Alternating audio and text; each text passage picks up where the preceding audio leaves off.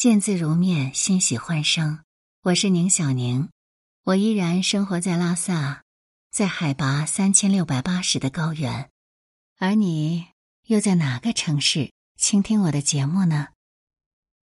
之前我一直告诉朋友们说我是广电的临时工，其实这不算是玩笑。从体制内出来，我得到了选择的自由，而为了这份自由，我也付出了应有的代价。所以在这边工作以后，我从来都不和人家编制内的员工比工资。我比的是那份随时可以转身的洒脱。当时在喜马拉雅做节目，其实只是因为自己失眠睡不着，必须要听点东西才能入睡。但是奇怪的是，很多朋友建议我听音乐、听歌曲，我都睡不着，反而越听越清醒。后来有一段时间又听郭德纲的相声。郭德纲和于谦经常伴我笑着入眠，可是又经常让我梦中被吓醒来。为什么呢？熟悉郭德纲和于谦相声的朋友应该都会记得，郭德纲最喜欢唱那首《叫小帆》了。反正每一次我都是睡得迷迷糊糊的，结果就被他的《叫小帆》给吓醒了，那可当真是魂不附体。没办法，我就只好另外换个口味。我喜欢历史，然后我就去听易中天还有王立群老师的历史内容，好像也是在百家讲坛里面吧。听他们说这些历史内容的时候，还是蛮舒服的。听着听着就这么睡着了。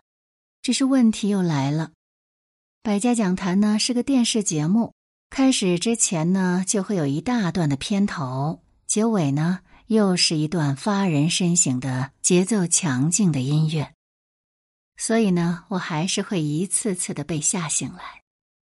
我能怎么办呢？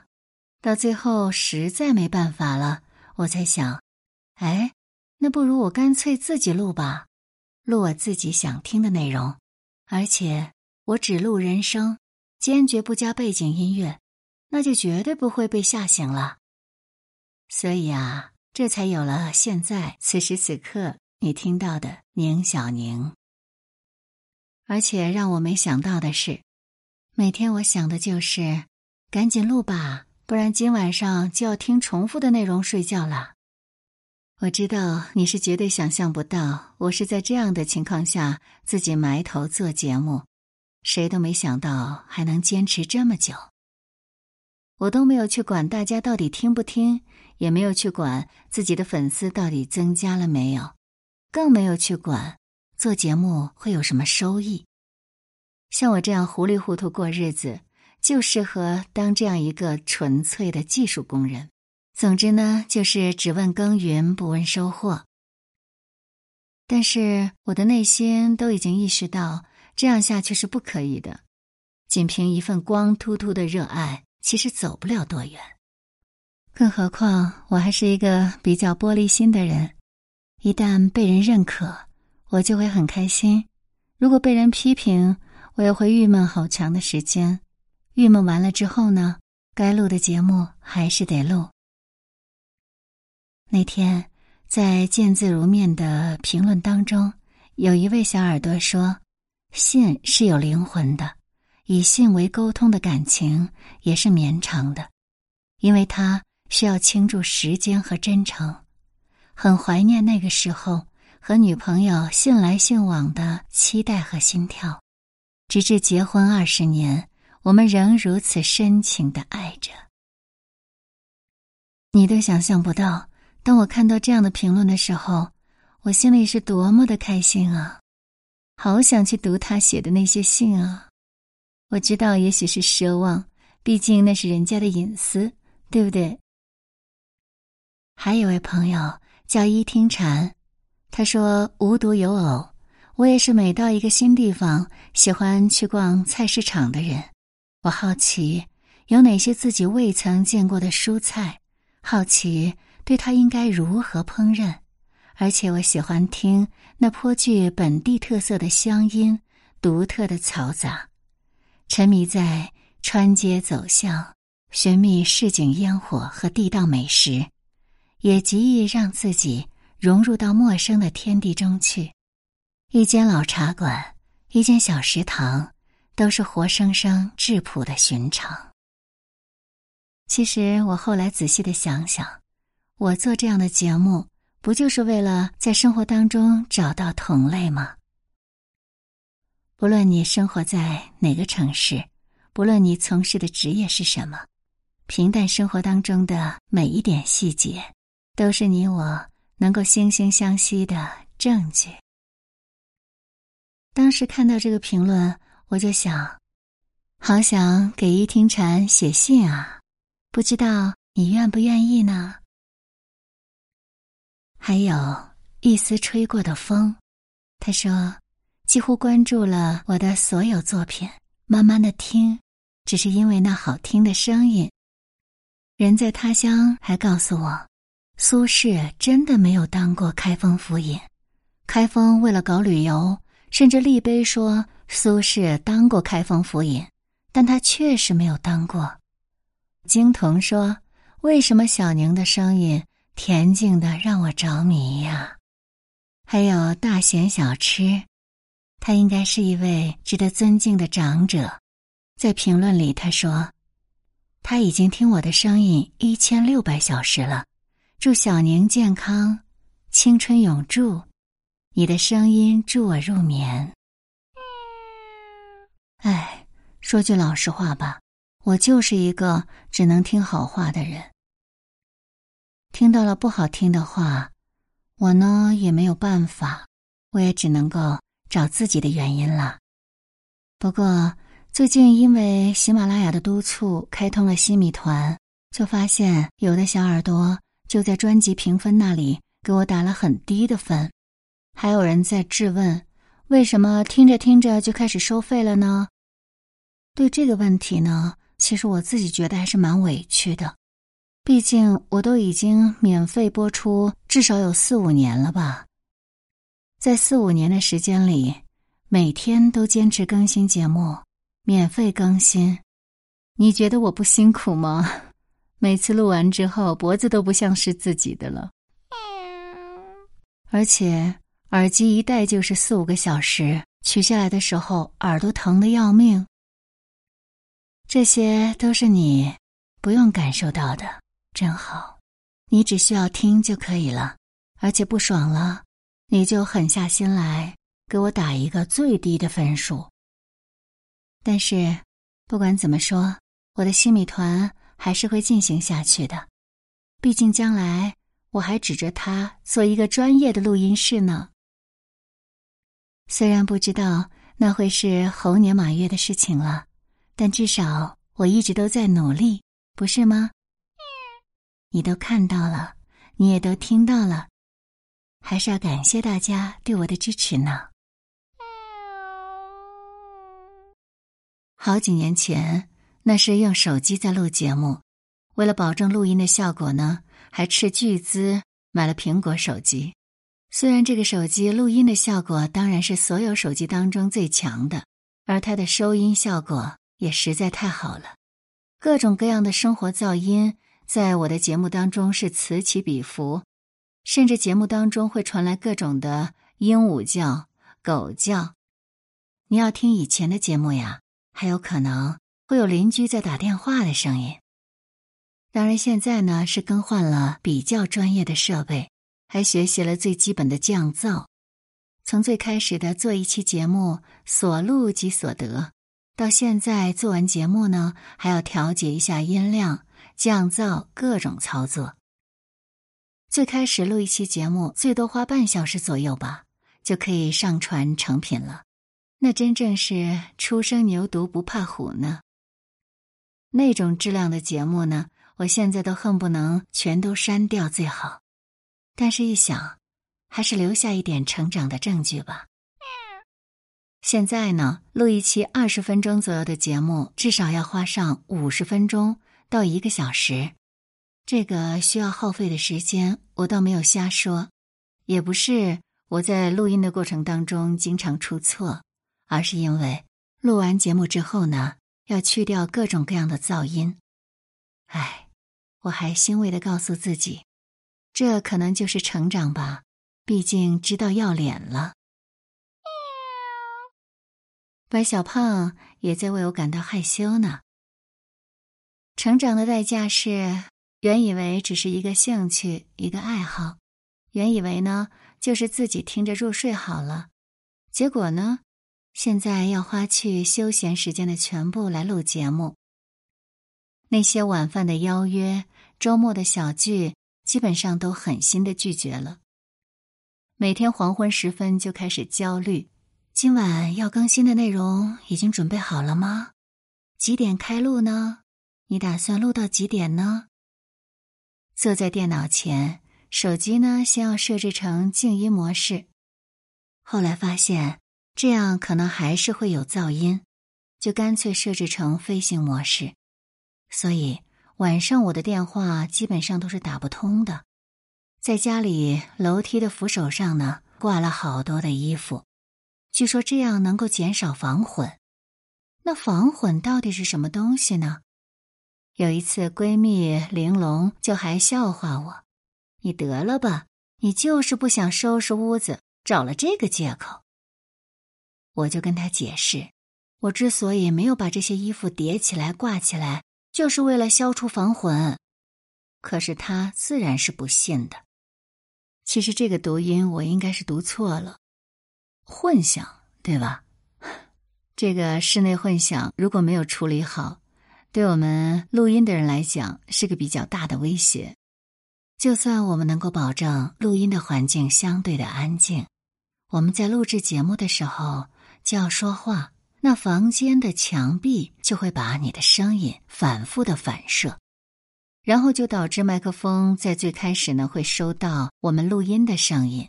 但立即又会收到墙壁反射回来的声音，这样就导致呢，我们的录音的作品听起来就会有回声的感觉。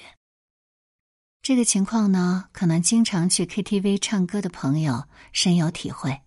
拿起话筒唱歌，就会发现有话筒的辅助，我们的声音更加水润，更加好听。但是话筒声如果是很干很闷呢？我们就会唱起来特别的费劲儿，这是唱歌。那我们录节目，当然是要让你听到最清晰的声音。而我们刚才说到这种室内混响的存在，就会导致你听我的节目会有含混不清的感觉。解决这个问题最好的办法呢，当然就是去做一个专业的录音棚了。可是那种录音棚起价呢，至少五万起步。我暂时还考虑不了，以后万一有可能，说不定，也许，maybe perhaps，我成了大咖，我就一定斥巨资去弄一个。现在呢，我就还是就地取材吧，在录音的房间铺上厚厚的地毯，把衣柜门上面、下面的都打开，房间里的衣服啊，还有被子呀什么的，都随意摆放一下。千万不要把它们叠得整整齐齐的，在靠近墙的位置还要放一些毛绒玩具。我听说呀，有的主播会在衣柜里录音呢，这可真的不是开玩笑。但臣妾是真的做不到呀。哎呀，白小胖，你放心，我又不是要把你塞到衣柜里去，你担心个啥呀？如果真的要躲到柜子里去做节目，一旦开启录音模式，那可就不是什么一两个小时呀。进入状态之后，一般都会不吃不喝不动。你就想象一下，像我这样强壮的人，缩在衣柜里四五个小时都不挪窝，那是该有多酸爽。还有人说呀，那干脆蒙在被子里，录音效果也很不错呢。你要我吃这个苦？我也是做不到的，在我的脑海中，竟然好死不死的浮现了一些无法言述的画面，好像在一些艺术作品当中，那些偷情的男人在遇到紧急状况的时候，也会第一时间考虑躲进衣柜呢。这还真是不合时宜的联想啊！我还真的想起了一个案子。我在《拍案惊奇》里面说过，好像是在四五十年代的时候，在美国的一个城市，有一个漂亮女人，她住在一个大别墅里，丈夫呢天天去忙工厂里的事情，根本就顾不上她。像她这样一个浪漫又多情的女子，自然是少不了感情的抚慰的。后来，她就藏了一个情人，在他们家别墅的阁楼上。偏偏这个情人还有一个作家梦，每天最想做的事情就是家里蹲，然后看书，开始写作。自从入住了阁楼，外面的花花世界对他一点吸引力都没有。每天吃什么、穿什么，都是由女主人亲自给他送上去，他一点儿都不惹麻烦。就是后来男主人发现自己收藏的一些好酒。莫名其妙的就不见了，但是呢，女主人总是会用各种各样的借口搪塞过去。当然，像这样的事情呢，总会有一天东窗事发的。后来就酿成了一起凶杀案。有兴趣的朋友，当然就可以去听一下我的《宁小宁拍案惊奇》，详细了解一下这个案件喽。在《宁小宁拍案惊奇》当中呢。可就没有见字如面的岁月静好了，那可是充斥着各种杀人案、离奇的事件。但其实我对这类案件的节目呢是非常矛盾的。只是多年前有位朋友说，他就想听我来播这种类型的节目。